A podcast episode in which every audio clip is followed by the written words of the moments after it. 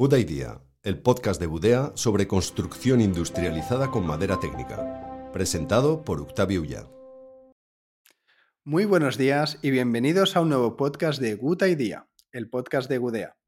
En esta ocasión nos traemos a José Valverde, fundador y CEO de Valgreen Ecovivienda, una promotora que ha comenzado un nuevo edificio, del cual ya tiene todas las viviendas vendidas, que tiene muchos elementos diferenciadores es un edificio en madera, con placas solares para tener un impacto positivo en energía, eh, con eh, filosofía Passive House, con un huerto comunitario, con muchas zonas donde podrán compartir, la gente que habitará estas viviendas podrá compartir sus espacios y sus momentos, y eh, un proyecto coherente, generoso e innovador.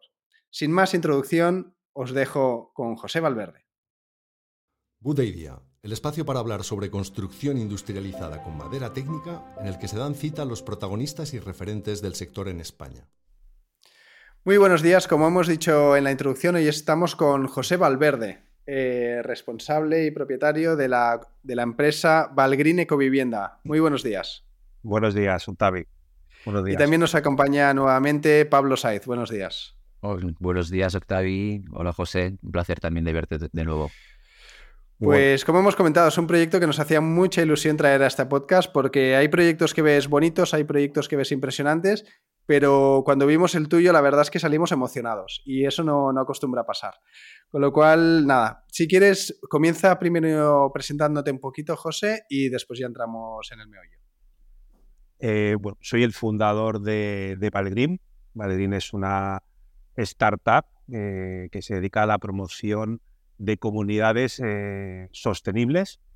Eh, empezamos en, en, enero del año 2021 y ahora mismo estamos con un primer proyecto eh, a las afueras de Barcelona, que es un edificio de 12 viviendas construido totalmente en madera, que generamos in situ a través de placas solares toda la energía necesaria para la comunidad, las viviendas, incluso para vehículos eléctricos. Y bueno, en, lo que es la base de, nuestra filosofía es la sostenibilidad por un lado y luego el, concepto de vida en comunidad. Creemos que socializar eh, entre personas pues también ah, mejora la calidad de vida de, estas. bueno, apostamos eh, por ser una promotora un poco alternativa a lo convencional, poner a las personas en el centro y buscar la manera de mejorar su calidad de vida eh, y mejorar eh, la calidad de vida también de lo que es el planeta para dejar un, mundo mejor para, para, nuestros hijos. Y con, este primer proyecto, que es, un prototipo, pues intentamos demostrar que se pueden hacer las cosas de, de otra manera. Eh, como decía, el edificio es totalmente construido en madera, tanto lo que es la estructura como, como las fachadas, recuperamos agua de lluvia y luego hemos creado una serie de zonas comunes desde huertos, eh, coworking, lavandería, con el objetivo de, que se socialice entre personas, eh, porque creemos que esto va a mejorar la calidad de vida de... ahora, ahora entramos a fondo en el proyecto este, em, pero tú no vienes y no toda tu vida profesional no había sido en este tipo de proyectos, ¿no? Tú habías estado en proyectos más tradicionales. ¿Qué te hizo ese cambio de chip de decir quiero hacer las cosas distintas? A ver, por un lado, eh, el COVID, como a muchas personas, nos ha hecho darnos cuenta de, qué es lo importante. ¿no? Eh, para mí, eh, los valores de la ecología, la sostenibilidad y tener en cuenta a las personas siempre ha estado ahí presente. No lo he podido poner en marcha en los, digamos, en mi carrera profesional con proyectos que eran más pensados en el, lujo o en, o en proyectos más urbanos. Y con este proyecto lo que estoy haciendo es poner todos mis principios, eh, todos mis valores y, hacer un proyecto que realmente tenga impacto social y medioambiental. Pero es cierto de que este es nuestro primer proyecto eh, con, estos principios.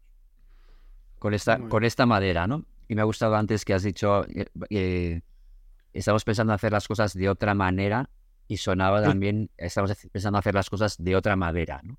Correcto, de otra manera y como elemento principal la madera. Y en, está muy relacionado con vosotros. En ese sentido, José, ¿cómo, ¿cómo te has visto? Yo creo que hay una cosa que nos sucede a todos, que es eh, que una vez que lo probamos, eh, ya no podemos dejarlo. Eh, en ese sentido, ¿tú cómo, cómo ha sido tu experiencia con construir con madera? Cuéntanos todo lo que, que sea, también las, las, las puntos más conflictivos que has visto, pero esta primera experiencia, ¿cómo ha resultado para ti? A ver, primero mucha pedagogía. Es decir, me he rodeado de, arquitectos, de ingenieros, de técnicos que, me han enseñado y me han demostrado que es el mejor material eh, para el medio ambiente, pero que luego además es el mejor material para ser más eficientes energéticamente y es un y es el mejor material porque no tiene químicos para la salud de las personas que van a vivir dentro. Entonces, a ver, aunque no hemos terminado este, este edificio aún y lo que tenemos ganas es que las personas que habiten dentro de él nos confirmen esta información. Lo que sí que ha sido, de hecho, ha sido rodearme de personas que tienen experiencia y que saben de esto y, creo en ello, creo en ello. Es decir, siempre he pensado de que hay que buscar alternativas a lo que es el cemento, eh, con los químicos y a lo que es la obra en general. Y para mí es la madera, eh, y lo que he hecho ha sido rodearme de personas que, he aprendido de ellos para, para entender que realmente es, es, el mejor material para, para construir para el medio ambiente. ¿Y cómo, cómo ha funcionado la obra? ¿Qué es lo que más te ha sorprendido de construir con madera? principalmente los tiempos. Hemos ganado lo que es principalmente la estructura y la fachada. Hemos calculado que hemos ganado tres meses, es una obra que normalmente serían unos 14 meses y, ahora más o menos, aunque nos quedan unos tres meses para terminar, calculamos que en 10 podemos acabarla. Por lo cual, la madera lo que te da es, gracias a la industrialización, eh, el que los tiempos se acorten, los, el planning de ejecución se acorte. Para que la gente sea consciente de qué suponen esos meses, hagamos un poco una foto del edificio. ¿Qué tamaño tiene? ¿Qué estructura? A ver, es un edificio aislado a cuatro vientos que en total son 1.250 metros de viviendas, que toda esa parte es todo en madera, y luego tenemos unos 450 metros de lo que es eh, una planta semisótano, que lo tenemos en las zonas comunes. Eh, nosotros empezamos el 1 de junio eh, y tenemos previsto entregar para, para Semana Santa.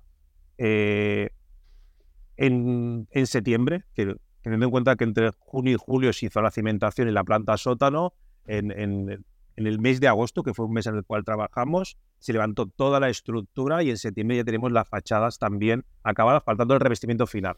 Es decir, que en cuatro meses ya tenemos un edificio que se veía toda la altura y, todo lo que iba a ser en cuanto al volumen. Nos comentabas, ¿no? El que algunos vecinos se fueron de vacaciones y al volver había un edificio delante. Correcto, es decir, el que el típico cliente, vecino de enfrente que se fue de vacaciones el día 1 de agosto, cuando volvió el 1 de septiembre, pues de, no, de tener una planta eh, sobrerasante de hormigón, pues se encontró un edificio de tres plantas eh, con la cubierta acabada y con las fachadas que ya, que ya se veían. Sí, sí, en un mes hicimos toda la estructura de, un edificio de 12 viviendas. Genial. Y ahí os habéis apoyado también en una figura clave que es el, el, arquitecto que ha desarrollado el proyecto, ¿no? Que es una de las personas que más ha empujado por madera y demás, ¿no? El eh, francés, ¿no era?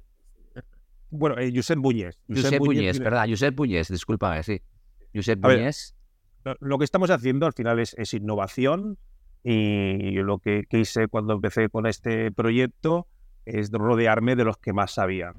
Pues investigando por internet, que es lo que eh, se suele hacer en estos casos, pues llegamos a Josep Buñés, nos reunimos con él, eh, ya conocíamos que él fue pionero en España en la, construcción en madera, incluso en el año 2007 se hizo su casa en madera y lo conocimos, eh, nos explicó un poco su historia. Es un arquitecto que no ha construido en otro material que no sea madera o, materiales así alternativos, como puede ser paja o, adobe, pero que siempre ha sido eh, innovador en lo que es los materiales para que sean sostenibles y bueno, desde el primer momento hubo una conexión, los valores que hablábamos antes y bueno, estamos trabajando con el codo a codo eh, y, bueno, en el próximo proyecto que tenemos a la vista, pues contamos también con, con él para que, forme parte, porque bueno, no, no, es, no es fácil encontrar eh, arquitectos que tengan experiencia y que, tengan estos valores.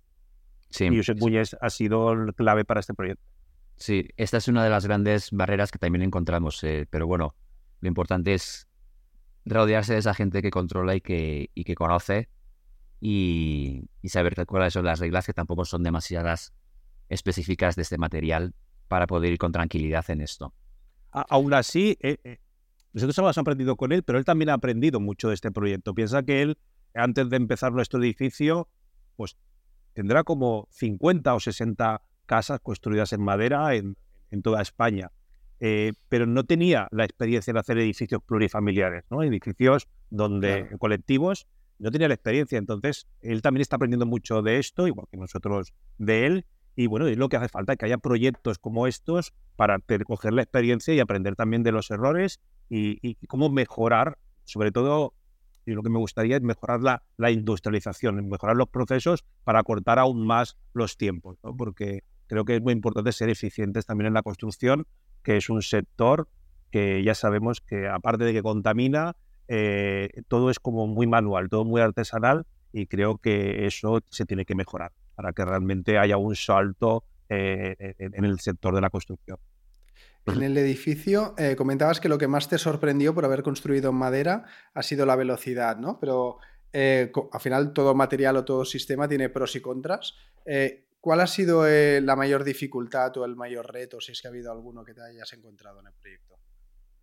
A ver, eh, nosotros, por ejemplo, hemos dejado los techos vistos en madera, es decir, los mismos forjados eh, que son de 15 centímetros de madera, los hemos mantenido para que, bueno, cuando estés dentro de la vivienda, pues vea que, hay madera, ¿no? Porque al final tú, construyes el estructura de madera, pero luego tienes que ir aislando pues, con lana de roca y, y con pladur. Entonces, el dejar las instalaciones, es decir, en este caso dejar los techos vistos, genera que tienes que reinventar un poco por dónde vas a pasar las instalaciones, porque normalmente las instalaciones se aprovechan los techos. Pero bueno, hemos tenido que trabajar eh, por los suelos en vertical y bueno, ese ha sido uno de los grandes retos que nos, nos hemos encontrado, que, que para poder mantener un material estructural visto, en este caso en los techos, hemos tenido que, que buscar opciones para pasar lo que son las instalaciones. Bueno, se ha generado como una especie de cámara en el suelo de unos 15 centímetros que nos ha permitido solucionar este tema.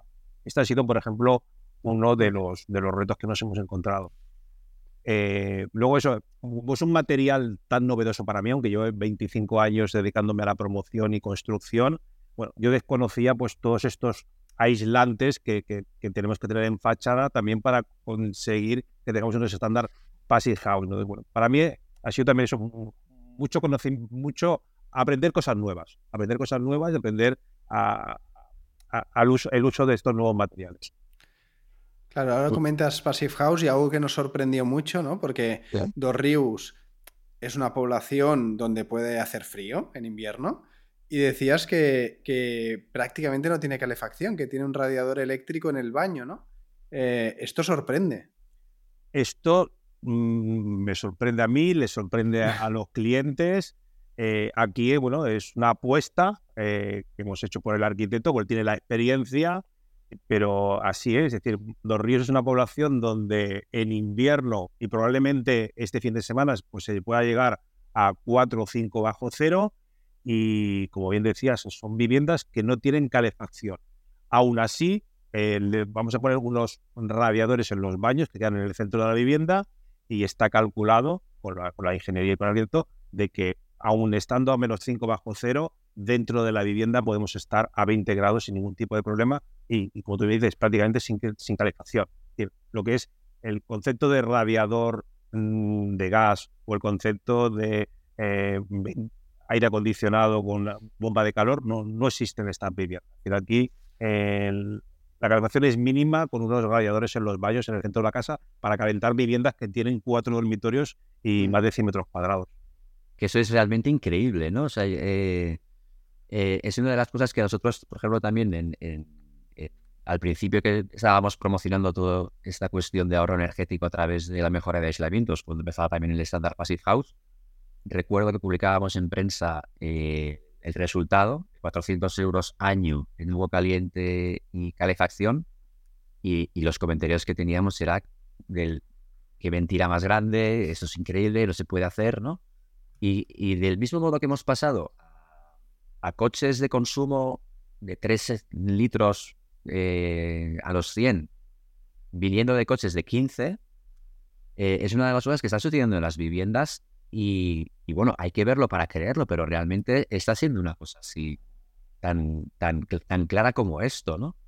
Y, en ese sentido, no sé cómo lo ves desde el punto de vista del promotor inmobiliario, el, el mercado está dispuesto a, a pagar un poco más por un producto de esas características valorando este ahorro energético como parte de su factura? ¿O, no le importa tanto? A ver, vemos lo que ha ocurrido en los últimos meses. La energía no para de subir y hemos empezado a tomar conciencia de lo importante que es ser eficientes y consumir lo mínimo posible eh, mm. para no multiplicar las facturas. Entonces, nuestro edificio, eh, bueno, hoy en día se, emiten lo que son los certificados energéticos, que es una manera de valorar cuál es el consumo y la contaminación que, que, tiene en las construcciones que hacemos. Eh, nuestro certificado energético consume y emite tres veces menos que cualquier obra nueva de hoy en día. ¿Vale? Eso es lo primero. Y eso lo hemos conseguido gracias a, a, los aislamientos y gracias a la madera. Eh, y los clientes por, eso mismo, por, todo lo que ha ocurrido en estos últimos meses, de que no para de subir la energía, toma más conciencia de la importancia, la importancia que tiene la, el consumo de energía y por supuesto que lo valoran.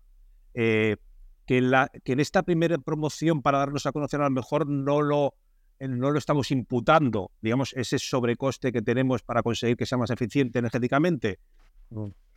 se está dando pero lo que sí que veo es que es muy fácil de repercutirlo. Que el cliente es consciente y simplemente es demostrarle que si te estás ahorrando 1.500 eh, euros al mes de energía, pues esa vivienda vale más. Y, mm. la gente sí que lo valora.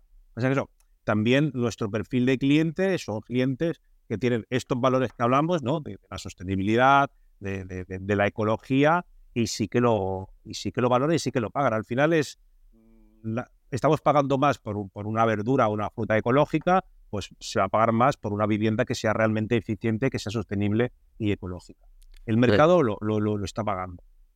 Porque yo, yo, he estado reflexionando bastante, ¿no? De el por qué notamos esa, esa emoción, ¿no? Después de visitar eh, tu promoción. Y yo creo que lo que me viene más a la mente es, es la coherencia. Es decir, se, ve una promoción que es muy coherente, ¿no? Al final, eh, en, toda ella, ¿no? Es decir, se sustituye hormigón por madera eh, para ser más ecológico, pero también se hace un estándar Passive House, pero además se hace que haya unos elementos comunes para socializar, pero además se hace una piscina que no tiene químicos ni cloros, etcétera. Además hay un huerto, hay una arriba una zona común para que todo el mundo pueda disfrutar con un coworking, con un ascensor que llega hasta arriba porque si hay alguien eh, con, dificultades ¿no? de, en, movilidad, pues que también lo pueda disfrutar, etcétera. Todo, todo se ve muy, muy coherente. Esto entiendo que ha sido algo a propósito y muy pensado. A ver, yo cuando, cuando pienso en un proyecto, eh, pienso, intento pensar en todo, ¿vale? Pienso en, en el cliente final que va a vivir allí, pienso en la arquitectura, pienso en la construcción, en los materiales y bueno, y en todos esos espacios, porque al final, insisto mucho en esto, vendemos un, un concepto, un estilo de vida, unos valores. Entonces, para mí, tenemos que ser lo más coherente posible. No vamos a hacer 100% coherentes, pero, pero está dentro, digamos, del, del core de la, de la empresa el que realmente seamos coherentes con todo. ¿vale? En lo máximo. Hablamos de eficiencia, hablamos de materiales, hablamos de arquitectura bioclimática y, que intentar ser lo más coherente con todo. Buscamos el ahorro, buscamos el socializar para mejorar esa calidad de vida de las personas y buscamos, eh, pues bueno, también impactar lo mínimo posible incluso donde, donde construimos, ¿no? De, caso estamos en el pueblo de Dos Ríos, pues que nuestro impacto eh, sea lo mínimo posible y que el impacto pues, lo mismo para el medio ambiente e incluso para, para las personas. Creo que la coherencia es fundamental, o así por lo menos lo, veo yo, en, los proyectos que, haces que tienen este alma y que, realmente, eh, para que, realmente tengamos impacto social y medioambiental. Mm. A mí las palabras así que, que yo creo que definen mucho vuestro proyecto y que también es esa, viene de esa ilusión que, que hablaba Octavio y que tuvimos después de visitar la obra. Eh, yo creo, aparte de, además de coherencia, que me parece que es un proyecto que tiene una coherencia brutal en todos los aspectos, eh, incluso muchas veces contra el interés promotor de sacar una rentabilidad aún mayor, ¿no? Eh, esta cosa como de promover las zonas comunitarias frente a tener espacios exteriores privativos en cubierta que te permitan eh, alquilar o vender más caro piso, una vivienda. Yo lo que tenía también ahí como, como grabado un poco en la memoria es tres palabras muy claves, que es por un lado innovación, que ya es un valor, pero sobre todo eh, una, innovación optimista que promueve, promueve, un nuevo modelo de construir y un nuevo modelo de vivir, eh, también un nuevo modelo de promocionar y sobre todo generosidad. Me parece que es un proyecto muy generoso. Eh, por lo que estáis dando, por lo que habéis creado, por, las, por lo que os habéis quitado, que podíais quizás haber ganado algo más, pero sobre todo que atrae a un cliente o a un tipo de vida también muy generosa. Entonces, me gusta mucho esa promoción, no solamente inmobiliaria, sino también social, que estáis haciendo. Entonces, em, somos un, un, tipo de especie o un tipo de sociedad que hasta que no vemos no creemos. Entonces, ahí habéis sido muy generosos innovando en un sector que podía ser arriesgado por un modelo que muchas veces es lo que dices, bueno, vamos a dar lo que el mercado ya quiere, pero a un mm. coste menor. Vosotros habéis ido a otro que es lo contrario, es decir, bueno, vamos a ir a un modelo que nosotros creemos que debería ser, pero aún, quizás a un coste mayor de lo que se está haciendo, ¿no? Entonces, desde el punto de vista de, la promoción, me parece que es una propuesta súper innovadora y súper positiva, ¿no? En general. Eh, por supuesto que innovar cuesta más, pero nosotros hemos apostado porque en este primer proyecto, eh, aunque nos cueste más, eh, dar a conocer de que las viviendas se pueden hacer de otra manera y que vivir de estas viviendas realmente, aparte del impacto positivo medioambiental, te va a impactar de manera positiva en tu vida. Eh, y, más adelante ya se podrá repercutir esto. Es decir, que nosotros hemos sido generosos y lo seguiremos siendo eh, es porque entendemos de que es necesaria esta oferta porque hay muchas personas que tienen eh, esta necesidad, ¿vale? Pues el, realmente sentir que viven en, una, en un lugar que les permite mejorar esa, esa calidad de vida y que, ese, que ese edificio está impactando de manera positiva en el medio ambiente, es decir, que, se está contaminando menos y que, y que al final, si todo se hiciera así, dejaremos un mejor mundo para nuestros hijos. Entonces, bueno, detrás de esas personas, que nosotros hemos sido generosos, pero ellos también han confiado en nosotros. Pensar que al final este primer proyecto es un prototipo, donde hay mucho innovación donde mucha prueba, mucho error. Y nosotros lo que agradecemos muchísimo son las personas que han confiado porque mm, entre todos vamos a demostrar que se pueden hacer las cosas de otra manera y que se puede vivir de, otra manera. Eh, luego ya se repercutirá si, si mejorar la calidad de vida se puede repercutir en el precio de la vivienda, si realmente el ahorro que tenemos se va a poder repercutir. Eh, ya, lo, iremos viendo, pero tenemos claro de que el camino tiene que ser el que estamos llevando, con algún error, que luego iremos corrigiendo, pero al final, eh, eh, insisto, es eso, es buscar desde, desde una promotora mejorar la calidad de vida de las personas. Incluso nosotros nos quedamos como gestores de estas comunidades. No hacemos una promoción y nos marchamos, sino que nos quedamos como gestores de estas comunidades porque creemos en lo que estamos haciendo y porque también desde dentro, como gestores, queremos mejorar también eh, bueno, el día a día de esas comunidades y, que esas personas pues sean más felices. Después entramos en este tema porque también es, una gran innovación y, una parte apasionante del proyecto. Ya que hemos tocado la parte de costes, me gustaría entrar un poquito, ¿no? Porque hay, hay muchos clichés, ¿no? De con madera e, es, más caro, eh, la gente no valora la madera, eh, tienes que utilizar los áticos para hacer los privativos para sacar la rentabilidad. Tú has roto muchos de estos clichés, pero has vendido todos los pisos y entiendo que has ganado dinero. Eh, cuéntanos un poquito cómo han ido el, presupuesto o, el negocio en este primer edificio.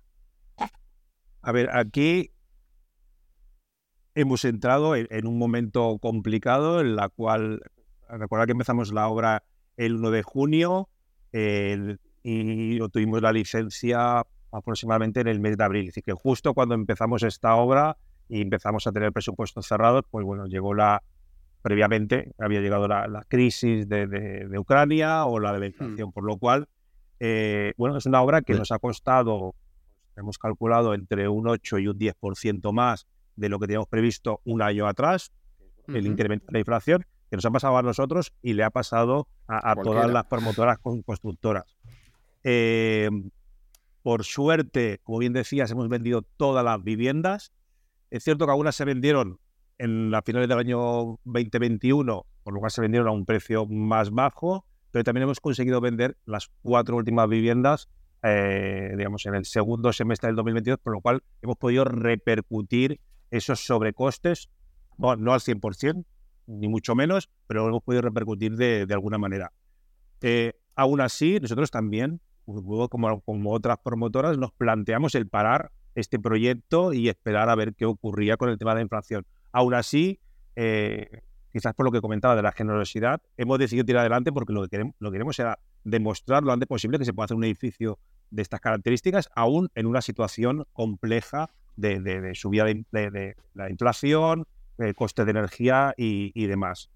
Eh, estamos contentos porque hemos cumplido eh, con los que tenemos todo vendido, por lo cual ha sido un éxito eh, de, ventas y, no nos ha importado que haya habido unos sobrecostes, ¿vale? Insisto, es un prototipo, es el primer proyecto,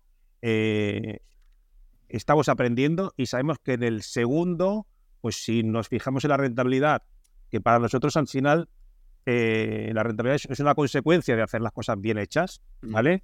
Eh, pero si nos fijamos en la rentabilidad, en los próximos proyectos, pues serán más rentables. Este, pero al final, y, esa cuando innovas, la rentabilidad no es tan importante.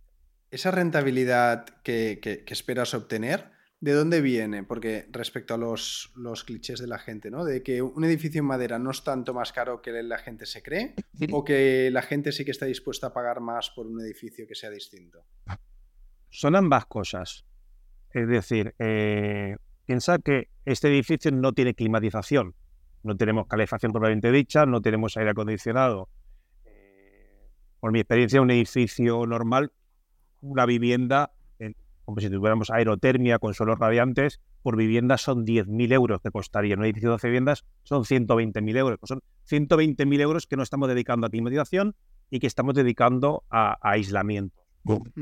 Es cierto que a día de hoy eh, la innovación, a día de hoy la, madera, eh, eh, construir en madera es algo más caro y la innovación pues siempre tiene estos, estos sobrecostes y seguramente si este edificio lo hubiéramos hecho de manera convencional hubiera costado un poco menos, pero estamos aprendiendo cosas que nos va a permitir que en el siguiente proyecto podamos mejorar y bajar estos costes sin eh, perjudicar al proyecto.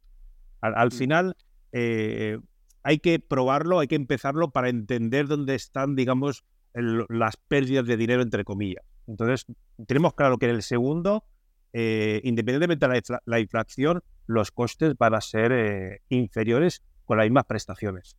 Porque hemos aprendido trucos. Tú siempre lo, comentas, ¿no, Pablo? También, que, muchas veces se ve ese sobrecoste porque, porque se hace mal, ¿no? Se plantea un edificio tradicional y luego se quiere hacer en madera, o, un edificio normal y se quieren poner baños industrializados, pero no se ha pensado desde el principio así, ¿no? Eh, sí. ¿cuál, es tu opinión sobre esto? Mi opinión es que em, normalmente se, desarrolla mucho proyecto y se define poco producto. ¿cuál es la diferencia? Eh, un proyecto es una cuestión que casi tiene una prueba única muchas de las veces, ¿no? Y un producto es un desarrollo que lleva un cierto tiempo a base de, lo que está haciendo José eh, a través de su primera promoción y las siguientes, que es la búsqueda de un estándar que sea óptimo a un coste que sea óptimo. Y para esto hace falta que haya diferentes pasos, ¿no? Hacer un primer prototipo, aprender esos errores y continuar. Para esto em, es posible hacer viviendas en madera que vayan a un mercado objetivo, a un coste objetivo, de manera muy, muy, muy eficiente. Hay que conocer el material, hay que conocer sus requerimientos, cómo funciona mejor y dónde quiere estar mejor y cómo utilizar las cosas mejor. Entonces, ahí hay un trabajo de depuración y de conocimiento que es importante llevar a cabo. Y es lo que tiene diferencia buscar un producto frente a hacer proyectos. Para esto sí que es necesario que la promotora cree muy bien sus líneas y que cree un equipo de trabajo que sea capaz de, trabajar con esta mentalidad. Es decir, no vamos a hacer un proyecto único en el cual nos llevemos muchos aplausos, pero que no pueda ser repetible en el siguiente. Hay que trabajar con esa búsqueda de mejora continua. Entonces, ahí sí que es necesario empezar a trabajar más con una mentalidad de ingeniero de producto que de desarrollador de proyectos. para mí es la gran, la gran diferencia. Estamos llegando a la, media horita, pero eh, estamos disfrutando demasiado de este podcast. Entonces, vamos a entrar un poquito en la parte final, eh, que era eso que has comenzado a apuntar, ¿no? No es un promotor al uso que hace el edificio, o sea, sí que es un build to sell, es decir, haces el edificio y vendes las viviendas, pero no desapareces de allí. Tú quieres seguir estando implicado. Eh, cuéntanos cómo y por qué. Porque del que más se aprende es del cliente que va a habitar estas viviendas. ¿Vale? Y, de que va a habitar estas viviendas y que va a formar parte de una comunidad. Eh, nuestro objetivo no es hacer este proyecto y quedarnos aquí, sino que es multiplicar el número de proyectos. Eh, como nos lo imaginamos, igual que estamos creando un ecosistema dentro de esa comunidad donde la gente va a socializar, va a cooperar, va a colaborar, se va a ayudar entre ellos, eh, nuestro objetivo es que si multiplicamos el número de proyectos y creamos una red de, comunidades, pueda haber también una interrelación entre esas comunidades y puede surgir pues, intercambios de muchas cosas. Podemos intercambiar energía, eh, podemos intercambiar, eh, ya que tenemos huertos, pues imagínate, podemos incluso intercambiar alimentos entre comunidades o podemos intercambiar viviendas entre comunidades, Sobre todo también pensando un poco en los jóvenes y los jóvenes digitales. Eh, el, quedarnos como gestores de esta comunidad nos permitirá, por pues eso, crear un estándar para que la convivencia en estas comunidades sea un éxito y poder replicarlo y que esto sea un valor añadido. Es decir, no solamente hacer unas viviendas sostenibles, no solamente que, esas viviendas tengan unas zonas comunes, sino que se gestionen bien esas zonas comunes y que luego se creen sinergias entre comunidades. Bueno, son valores añadidos que normalmente, normalmente creo que nunca una promotora lo, ha tenido en cuenta y nosotros es como visualizamos el futuro de, nuestro proyecto. Entonces es muy importante quedarnos como, como gestores no de esta primera, sino de todas. Tenemos 20 proyectos o 20 comunidades repartidas por toda España o 50, irnos quedando como gestores y crear esta, esta red entre, entre comunidades. Eh, insisto, para mejorar la calidad de vida de las personas y para hacer comunidades que sean resilientes. Perfecto. Bueno, pues por mi parte, primero agradecerte eh, por habernos eh, presentado este proyecto, primero a nosotros y ahora a toda la audiencia enhorabuena por el éxito de este primer proyecto y, mucha suerte por el gran proyecto que tenéis enfrente, que la verdad es que tiene muy buena pinta. Así que muchas gracias por haber participado en el podcast, José. Muchas gracias a vosotros por invitarme a contar conmigo y, nada, también os deseo eh, a, vosotros con, con Budea eh, lo mejor y el, mejor camino, que sé que también estáis eh, a punto de empezar edificios y bueno, os deseo lo mejor y que sepáis que bueno, aquí tenéis a un amigo para lo que podáis necesitar. Igualmente. Muchas gracias, Pablo, también por participar en el podcast. Muchas gracias y muchas gracias a José, porque no solamente por aceptar este, esta invitación a participar, sino por tener la valentía de iniciar un proyecto tan, tan innovador y tan generoso como el que estáis haciendo ahí en, en Dos Ríos. Vamos a por el siguiente. Ah, exactamente, por el siguiente. Muchas gracias. Venga, un abrazo a los dos. Hasta Venga, luego. un saludo a todos. Chao, chao. Gracias por escuchar un nuevo episodio de Buda Idea, el podcast de Budea. Te esperamos en el próximo programa para hablar de lo que más nos apasiona, la construcción industrializada con madera técnica.